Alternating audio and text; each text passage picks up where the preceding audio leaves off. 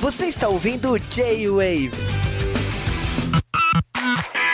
E estamos começando mais um J-Wave, J-Wave de Dorama, J-Wave que não tem o Sasuke, mas J-Wave que tem uma pessoa que veio de lá atrás. Estamos falando da Yuki e já fazem oito anos. Faz uns oito anos que a gente gravou o que é Dorama. 2008, isso. louco. E estamos falando de um dorama da garota que fica com os novinhos, Lessie Cinderela. Então a gente volta daqui a pouco para falar tudo e mais um pouco da série. What is it that women seek? A man, love, or facial hair? Starring Shinohara Ryoko. 生えたんだよヒゲがオスカ女子おっさん女子絶対 にいい恋愛してやる Miura Haruma. 若い子なんかつまんないよ大人の女性がいいんだ Fujiki Naohito. 一緒に歩いたっていいじゃんカップルだと思われたら損する A risque tale of romance among adults. Last Cinderella. Premieres Friday, June 6th at 8 p.m. On Red.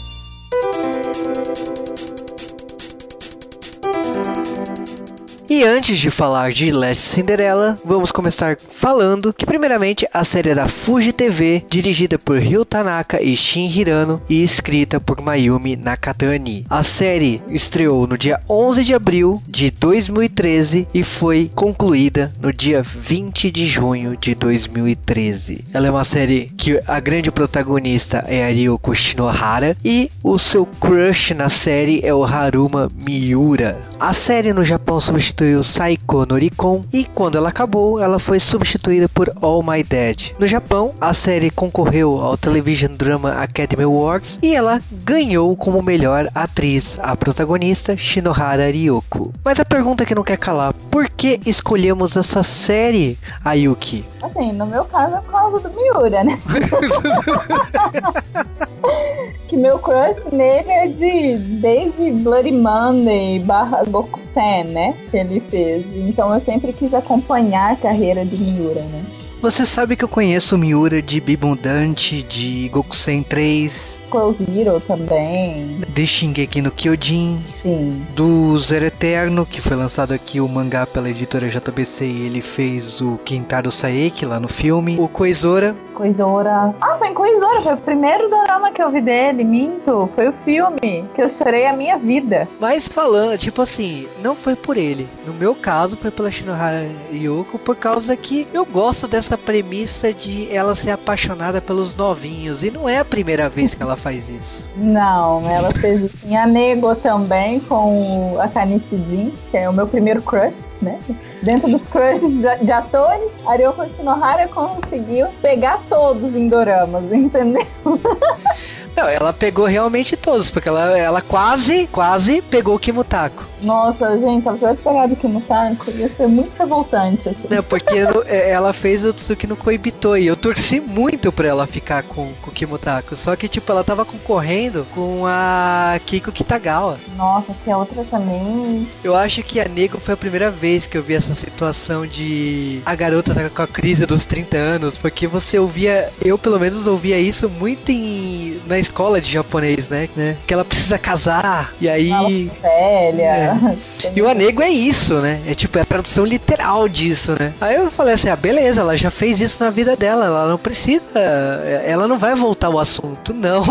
ela foi lá, Ela é Cinderela e ela repete, entendeu? só que ela repete agora com 39 anos, né? Se passaram 9 anos, né, de Anego, né? Apesar de que entre a Nego é muito bom, né? Mas eu achei Last Cinderela mais engraçado do que a Nego. Eu Não sei se você teve essa mesma sensação. É que eu acho que o Anego, ele não é tão sutil e ele não é tão leve como o Last Cinderella, porque no Anego, ela já vai pra cama com o cara no primeiro episódio, né?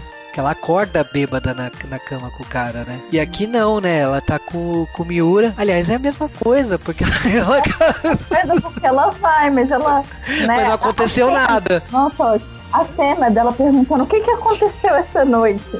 E ele olhando pra ela e mexendo nos dedinhos, tipo, dando a entender que é uma das melhores do drama. É, ok, né? Tipo, então a gente já falou dos dois atores principais, eu acho que é por causa deles. Né? Por mais que seja um triângulo amoroso, o Fujiki Naohito, né, que faz o, o Rintaro, que é o gerente do, do, cab do cabeleireiro, eu confesso que, tipo, não conhecia ele de outros doramas. Foi a minha primeira série dele, então. Eu não sei se eu já vi algo com ele, mas eu achei ele mu- muito bom. É um excelente ator também, né? Uhum. Eu acho que o legal, assim, vamos lá, posicionar, contar a história do Night Cinderella, eu acho que o, o legal dele é que ele mostra um mundo machista. Pra variar, né? Cultura japonesa, o que, que podia ser, né? E aí a gente vê um salão é, que funciona normalmente. A Arioko, ela faz a Sakura, que é uma garota que podemos dizer masculina, porque ela não, ela não, ela não se arruma, ela não ela não tem as coisas que normalmente as outras garotas fazem, ainda mais num salão de beleza que exige esse tipo de coisa, né? Eu, eu acho que ela não é nem masculina, ela é descuidada mesmo. Ela chegou num ponto em que não interessa a aparência dela porque ela não acredita nisso. Ela é meio nodame também, né? Porque, tipo, ela. a- o quarto dela é um caos, né? Tem, tem uma bagunça generalizada. Ela se arruma, ela vai com um band-aid assim na- no queixo, sabe? É uma coisa muito relaxada que ela parece, né? Então tem esse, essa questão e, tipo assim, como ela trabalhou muitos anos, ela tá chegando nos 39 anos e é muito fa- chato falar isso pra mulher, né? Que você tá chegando aos 39 anos e tal. Mas eu acho que o legal é que ela tá assim, ela é gerente, ela gerente não, ela é funcionária normal e ela tava contando que ela se tornaria gerente. Iria Hum. teria uma promoção ali no salão. Mas não é isso que acontece, né? A gente tem um pessoa sendo transferida pro salão e ela descobre que esse Irin Taro, que é o novo gerente, ele era assistente igual ela, ele começou na mesma época que ela, cresceu naquele salão, depois foi para um salão ma- maior e agora ele estava assumindo a função de gerente, voltando pro salão menor da franquia ali que, que é onde ela trabalhava. Ele cresce e ela não, né? É bem típico japonês isso, né? É, e ela desconfia, meio óbvio isso, que é porque ela é mulher. Uhum. Paralelo a isso, a gente tem a rotina do, do salão, a gente tem ela conversando com os clientes, ela tratando bem os clientes, a relação dela com as funcionárias e, e tudo mais. E a gente tem uma, um evento no hotel que ela acaba indo, que aliás ela vai com uma roupa que, meu Deus. Meu Deus. Com um cabelo que, minha Nossa Senhora, nada ajuda. E ela. Aliás, ela conseguiu fazer tudo errado naquela noite, né? Porque ela bebeu, ela fez tudo errado. Ela foi com uma roupa ruim, com um cabelo pré- péssimo, ela bebeu, ela deu esparro, ela fez assim. Ela foi tudo que ela não precisava ter sido, né? Sendo assim, bem sincera. É, e é mais engraçado é que tem uma amiga dela que acaba indo pra cama, né? Lá na- no hotel. Tipo, a única que se dá mal é ela. Tadinha. né? E aí o que que acontece? Acontece exatamente isso. Acontece dela ir pro. Aliás, ela bebeu pacas. O personagem do Miura, que é o Hiroto, ele é irmão de uma garota que tem uma certa rivalidade com a Sakura. É, ela frequenta o salão, né? A irmã dele e acaba gostando do Rintaro, né? Do Tachibana. Né, e aí- Começa a confusão. É, então, mas é que tipo assim, ela acha, ela tem certeza que o Tachibana Rintaro ele tem alguma coisa com a Sakura, porque eles brigam muito. Sim. E o Rintaro, ele é, ele- é- Olha como é- o, o Japão é pequeno. Ele não é só gerente do salão, como ele escolhe morar num apartamento do lado da Sakura. É muita coincidência, né? O Japão daquele tamanho, eu vou morar do lado da minha funcionária e eu tenho um crush nela. Típico de dorama. Crush que ele ficou aí 20 anos, 15 anos aí sem, sem falar com ela nem nada. Deixou aquele crush lá no o step, né? É, eu vou ver minha vida se algum dia acontecer, aconteceu. Né? Bem assim. E aí tem essa festa aí no hotel que a gente tava falando. E acontece que, tipo assim, essa cliente, essa que é do salão, que tem esse problema aí com a Sakura, pede que o irmão dê aquela cantada na Sakura e se vingue, né? Ele, como sendo novinho, ele tem que acabar com a Sakura. Tirar ela do caminho, vamos assim dizer, né? Pra ela poder ficar com o Rintaro, né? Bem... Só, é, só que não funciona assim, né? Ah, é. Nunca funciona do jeito que a gente espera, acho. É, porque ele leva ela pra cama, ela acorda no dia seguinte, ele, ele insinua que rolou alguma coisa. A melhor cena. Mas o. Enfim, a Sakura não, não acredita nisso, ela não vai levar. Aliás, ela acredita no primeiro momento, ela não quer acreditar. Mas ela, ela continua o cotidiano dela lá na- na- no salão. E enquanto isso, o personagem do Miura, né, o Hiroto, ele tá tentando a todo custo a continuar saindo com ela. Liga pra Hum. ela, vai no salão, ele vai tentando. Conquistar, É. né? E é mais engraçado que, tipo assim, o salão tem a rotina deles e, tipo assim, tem a rotina dos dois personagens. Como a Sakura e o Rintaro têm a mesma idade, eles têm uma rotina de ir no mesmo bar, de ficar conversando. Aliás, o bar é um, é um cenário presente ali no, no dorama, né? Ele é marcante, né? Muitas coisas acontecem lá, não tem como. A festa surpresa, as amigas dela levam lá pra desabafar. Esse bar é um, é um cenário recorrente ali na, na série. Eu acho que a Sakura ela tá se deixando acreditar pelo Hiroto, né? Porque, tipo assim, ele não. Ele tá insistindo, mas Uhum. ele tá insistindo não porque gosta dela, por causa da irmã. Mas eu acho que o legal do drama é que ele vai. É, Ele vai avançando e o Hiroto ele conquista a Sakura, ele consegue continuar saindo com ela e tal. E tem todo um plot atrás dele, né? Porque, tipo assim, ele é um milionário renegado, né? Porque o filho, o filho rebelde, né? Que ele saiu de casa, ele não quer trabalhar, ele não quer ser o sucessor da empresa. Ele decidiu ser atleta, né? Então ele pratica motociclismo. Então ele é um rebelde sem causa, né? Exatamente. Tem tudo, mas não quer nada, né? E a irmã dele já tem o trauma de ter um monte de cicatriz no corpo e ela acha que ninguém vai amar ela por causa das cicatrizes e não sei Joga o a que. culpa no irmão, porque ele que ajudou isso a acontecer, e é daí que parte o plot de que ela fica obrigando ele a fazer as coisas, né? Né? E aí, tipo, ela chega a provocar o Orintaro de diferentes formas, assim, de tirar a roupa e falar assim, é, você não quer por causa dessas cicatrizes. Ela é meio, ela é meio não, ela é totalmente exagerada, assim, né? Uhum. E ela, por ser rica, milionária, ela poderia fazer uma plástica, né? Pois é, detalhes, né? Isso é uma coisa tão óbvia, mas ela tem que fazer esse sofrimento aí pra todo mundo, né? Exatamente. E aí a gente tem também a questão dos plots, né? Porque os personagens estão se desenvolvendo e a gente tem a questão do. ter uma família ali entre os amigos dela, da, da protagonista, que o, o marido acaba tendo um, relacionamento extraconjugal. Você tá acompanhando esse, esses plots menores aí desses outros personagens e é muito chato acompanhar isso, né? Porque você sabe no que vai dar, né? Exatamente, são as duas melhores amigas dela, né? Uma que é casada e o marido, né, não ajuda, e a outra é toda loucona, vive tendo caso e, bom, a gente já sabe o que vai acontecer. E todas se juntam naquele mesmo bar pra falar sobre esses problemas, né? O que eu acho muito legal na história, porque pelo menos você tem um lugar onde tudo se liga, né? A mesa de bar.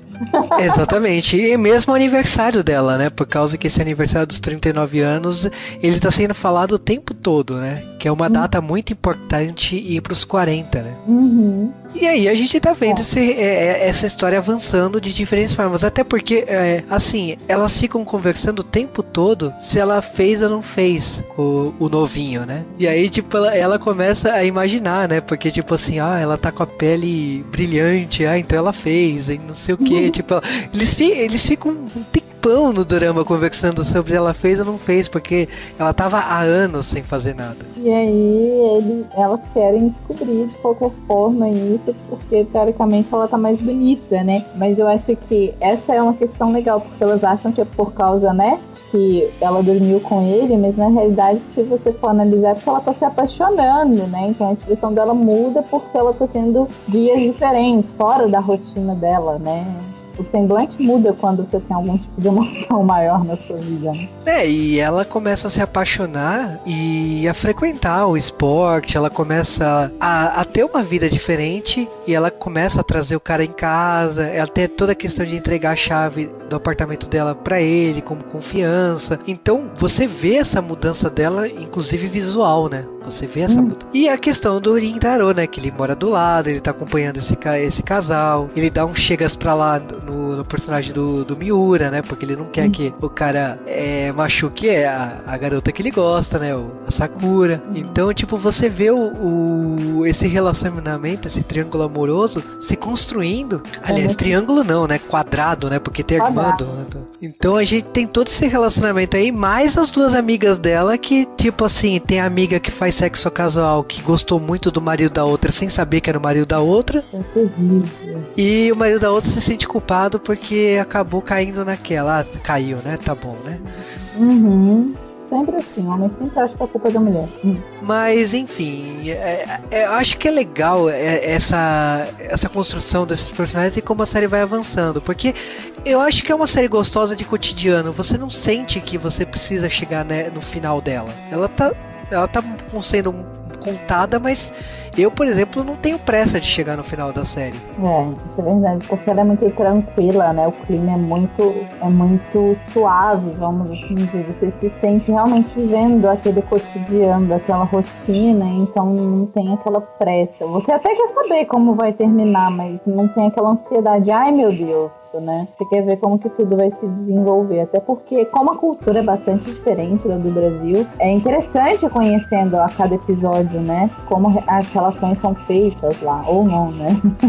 é, e é mais engraçado é que, tipo assim, lógico que como tá sendo o cotidiano e nós fomos é, apresentados a esse universo todo, a hum. história não costuma avançar muito, mas hum. logo nos episódios finais ela decide jogar tudo pro alto, né? Então a hum. gente tem a questão do Rintaro com a irmã do Hiroto que não vai rolar nada. E a irmã do Hiroto vai lá e se vinga. Ela vai lá e chama a Sakura e revela o plano todo. Porque ela não quer que a Sakura fique com o Hiroto, né? Tipo assim, se eu não vou ficar com o Rintaro, você não vai ficar com o Hiroto, né? Bem, bem má, né? Bem. Nossa senhora. Aí a Sakura já fica com aquela cara de tipo, foi enganada. Só que o Hiroto, na altura do campeonato, ele não tava mais enganando. Ele era apaixonado por ela. Sim, já tinha se apaixonado por ela, né? Pelo que conheceu, descobriu uma mulher maravilhosa, né? E começa então o plot final, que o Rintaro ele descobre que ele tá sendo transferido para Nova York. E ele quer levar a Sakura com ele, porque tipo, é a melhor profissional do salão. Ele quer que ele cresça, é que ela cresça profissionalmente. Então se ela é mulher e o, o mercado não quer deixá-la progredir, talvez ele fazendo isso, e lógico, levando junto, quem sabe, né? Pode rolar alguma coisa, né? É, né? A gente sempre acredita. e pô, eu acho que, tipo assim, esse plot final, como ela termina com o Hiroto, ela não quer atender ele, porque como ele é mais novo, ele, tá, ele tem atitudes de um adolescente, de um ele, leva flores, ele vai lá na frente do salão, ele, ele tenta perseguir ela de todas as maneiras. Ela não tá nem um pouco disposta a aceitar a desculpa dele. Uhum. É bem típico, assim, né? Porque são, são dois posicionamentos diferentes. Ela tem uma maturidade que ele não tem. Então, às vezes, você se entender ali, né, é muito complicado. Ele até tenta, tadinho, nessa hora, mas ela tá bem correta, né, no tipo de pensamento que ela tem. Exatamente. E a gente tem essa reta final que, tipo, o Hiroto ele promete que se ele ganhar o campeonato, ela vai perdoar ele, acaba sofrendo um acidente, a Sakura vai atrás dele e, tipo, tenta ajudar ele de todas as formas. Ela até pede ajuda pro Rintaro no final das contas. E aí a gente tem o final da história que, tipo assim, o Rintaro ele, ele vai embora. Mas a. Sakura não. A Sakura decide ficar com o Hiroto e ter uma segunda chance com ele, né? Para sempre, né? É. Meio que assim. É lógico, ela não pensou nessa opção, né? Mas, tipo, como a gente conhece a sociedade japonesa, né? Pô, ela ficou com o herdeiro, né? Ah, é verdade. Isso não fica claro, mas a gente sabe muito bem que ele é o herdeiro de uma grande companhia e que ela não vai ficar ali, né? É, ela tá, tá bem, ela escolheu bem.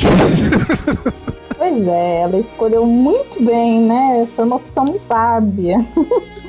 Até se a gente parar para pensar dessa forma, né? Então, considerações finais, eu passo agora para Yuki falar o que, que você gostou desse dorama. Por que falar desse dorama? Por que falar? Por que assistir? Primeiro porque é uma comédia romântica maravilhosa que você vai encontrar os, a mistura perfeita entre a comédia e o drama, porque sempre tem que ter um draminha ali, né? Questão amorosa, a gente sempre tem que ter um ponto. E foi muito bem construída a relação de todos os personagens. A Ryoko Shinohara é uma atriz maravilhosa, né? O Haru Miura também atuou super bem. E os personagens deles, a sincronia deles ficou muito boa. Então vale a pena assistir pra ter aquele tempo relax, sabe? Se você tá afim assistir uma coisa bem tranquilinha, românticazinha, assim, com um toque de comédia, Last Cinderella é a melhor opção, com toda certeza. Olha, falando de Last Cinderella, eu acho que Last Cinderella é uma série que é aquela comédia romântica fácil, de cotidiano.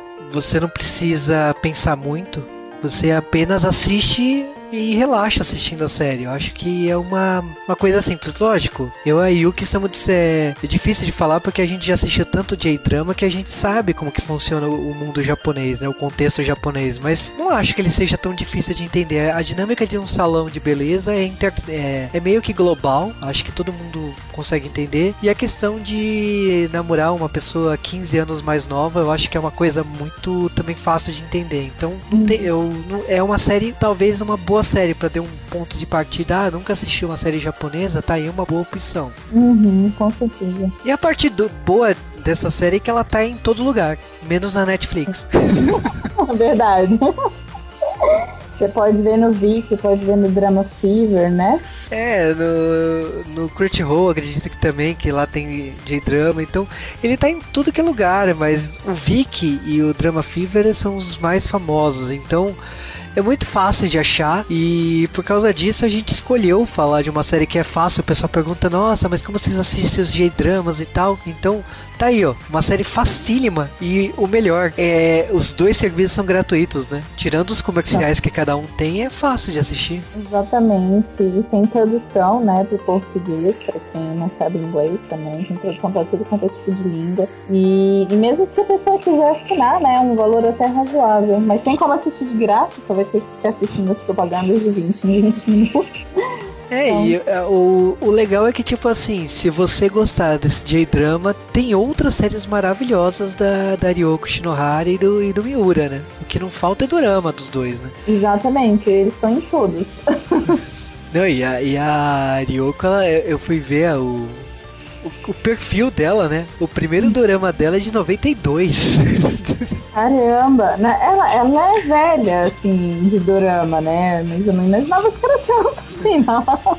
Ela tem 44 anos atualmente, né? Mas ela uh. já fez muita coisa. Se bem que se a gente for olhar, o, as primeiras aparições do, do Haruma foi lá em 2000 também, né? 97 e 2000. Então, é. É, ele deve ser daquelas crianças que apareciam nos, nos J-drama, né?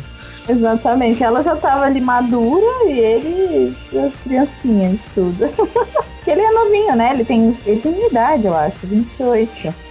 É, ele é de, nove... ele é de 90. É, ele tem 28. Né, o primeiro dorama dele é de 97. É, 97, né? Eu sabia que era lá pros anos 2000, 97. Foi que é aqui. Aguri, né? Aguri, isso aí. É. Yura tem muita coisa pra, pra gente assistir. Arioko também. Mas é isso. Aí a nossa recomendação é lá Cinderela. E logicamente, se você gostou, comente aqui no podcast. E se você quiser outro J-drama, manda mensagem, manda e-mail e de repente, né, a gente pode gravar, né? E não só J-drama, né? K-drama também, né? Tem. K-drama que tá na moda, que todo mundo assiste. A gente também assiste, né, Juba? que tem na Netflix, né? Porque K-drama tem pacas, né, na Netflix, né? Sim, tem muita Netflix. Apesar de que tem no Viki também. Então quem não quiser pagar Netflix.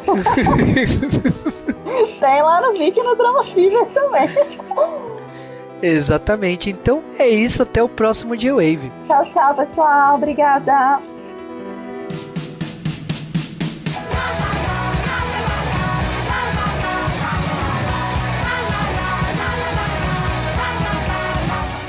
E estamos começando mais um J-Wave meio e o J-Wave meio da semana, cara, já começa que furamos, né? Segundo J-Wave meio não saiu por causa do Anime Friends. Isso aconteceu por causa que toda vez que temos pós-evento essa correria maluca e não tem.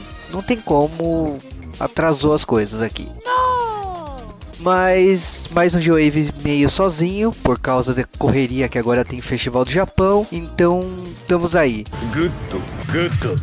Mas, primeiramente, gostaria de agradecer o Anime Friends por permitir a cobertura do G-Wave. Ano passado eu trabalhei no Anime Friends pela organização antiga e esse ano eu fui como redator, né, aqui editor-chefe do G-Wave, então eu pude produzir conteúdo pro G-Wave sobre Anime Friends. E é por isso que saiu aquele podcast da Bandai Namco, saiu matérias das palestras, saiu um resumo sobre o evento e tem mais matéria aí para sair do Anime Friends em si.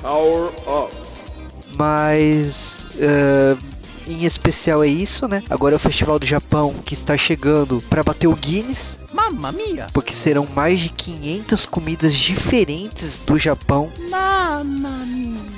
No Festival do Japão, trazendo comidas literalmente de todas as províncias que existem lá no Japão. E se você achava que comida japonesa era só sushi, e aliás que eram poucas regionais quando comparado ao Brasil, eu acho que 500 comidas é um número bastante assustador quando eu não consigo pensar em 500 comidas brasileiras, mas é o dado que será levantado lá no Festival do Japão. Agora falando sobre o essa semana, o Joe decidiu testar como que funciona perguntas lá no Instagram. E por causa disso, nós tivemos um feedback muito bacana e a gente vai repassar aqui para vocês. vocês. O, a gente começa com o Ives Gurgel, que ele falou assim: Olha, não é uma pergunta, né? Mas eu adoro o conteúdo de vocês. E eu agradeço aqui no J-Wave também. E ele, o André, Rick Silva, que já até entrevistou a gente para um jornal lá, o jornal que ele trabalha lá no Rio de Janeiro, ele perguntou quando sairá Power Rangers Parte 3. A resposta é: nós estávamos esperando a fase Saban acabar. E a fase Saban acabou. uh, para quem não sabe, Power Rangers foi vendido para para Hasbro e por causa do novo dono, um novo ciclo se começa. Então, como a fase Saban tá acabando, temos que esperar o final da temporada da Saban, né, a última temporada da Saban, e aí produzimos o podcast, né, parte 3. Então, vai sair, André. A gente tava esperando isso chegou, olha, demorou alguns anos aí, mas aconteceu. Agora, o a NMTV é um site bastante bacana de notícias e tal. A gente às vezes é, compartilha notícias deles aqui no Joave. Eles perguntaram quando rola um crossover com o canal de o YouTube deles, né? E cara, a gente é aberto a produzir esse crossover. Lógico que tipo assim, o nosso crossover é via podcast, né? Eu não sou muito de vídeo, mas estamos abertos e na verdade já começamos a conversar sobre isso. Então vai rolar.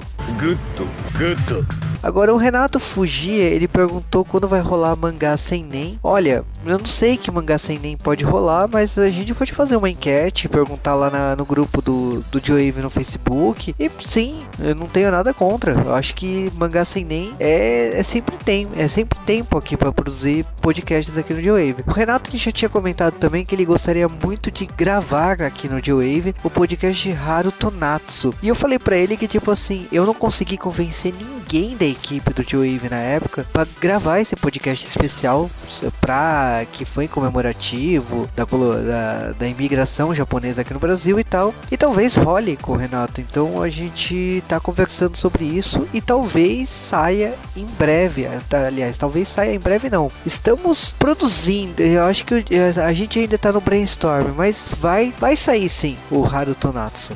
Good, good. A Flávia Lima, ela perguntou como surgiu o J-Wave. O Cal sempre me dá aquele puxão de orelha, porque ele fala que todo mundo já conhece a história do J-Wave. Mas, enfim, eu acho que sempre tempo de contar a origem do J-Wave. E o J-Wave surgiu em 2008 como um blog de notícias e em 2009 como um podcast. Em 2008 acabei, ah, eu acabei fazendo esse, esse blog por causa que eu estava indo para o Japão e quando eu voltei do Japão em 2009 eu o podcast nasceu alguns meses depois porque eu já tinha uma amizade com o Cal de 10 anos então o a gente se juntou tinha outras duas pessoas de outros sites estavam conversando para virar podcast o Cal sabia edição e nasceu de Wave na verdade nem era para ser, ser de Wave porque era para ter outro nome já que era a junção de outros sites juntos com o G-Wave, mas virou G-Wave Cast e depois do segundo podcast nós percebemos que não deveríamos só falar de Japão, que deveríamos falar da cultura nerd em geral, pelo ponto de vista de nós como os fãs do Japão. E eu acredito que o G-Wave nasceu daí, eu acho que o G-Wave se formou até o G-Wave 6, que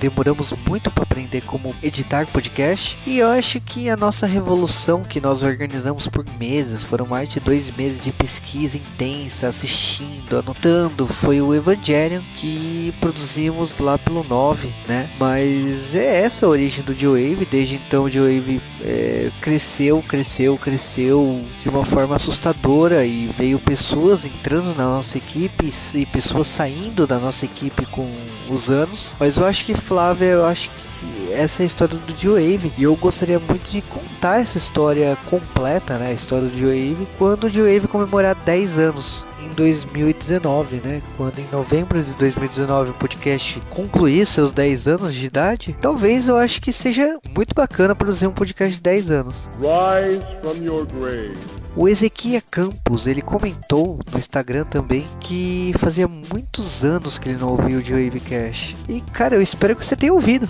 né? Eu acho que o Joe tem que se modernizar em alguns pontos. Eu acredito que tipo assim, nas redes sociais hoje, o Instagram é uma das redes mais ativas pelo nosso público e é por isso que, por exemplo, estamos lendo as respostas e perguntas feitas lá no Instagram. Lógico, existe comentários no, no, na nossa página, existe comentários na fanpage, existe discussões no grupo do, do D-Wave no, no, Facebook. E eu acho que nós temos que ter um Discord, temos que ter um Telegram. Eu acho que é sempre tempo de modernizar. Mas inicialmente eu estou monitorando o Instagram e foram essas as perguntas principais realizadas por lá. Então eu agradeço o, o que a, as perguntas e o carinho do público lá do Instagram e agradeço também nas outras redes sociais e espero trazer novidades em breve. Eu estou cogitando trazer alguns blocos aqui no bloco Correios, como era antigamente, e eu espero realizar essas mudanças em breve. Mas logicamente, é sempre importante falar que o bloco Correios só existe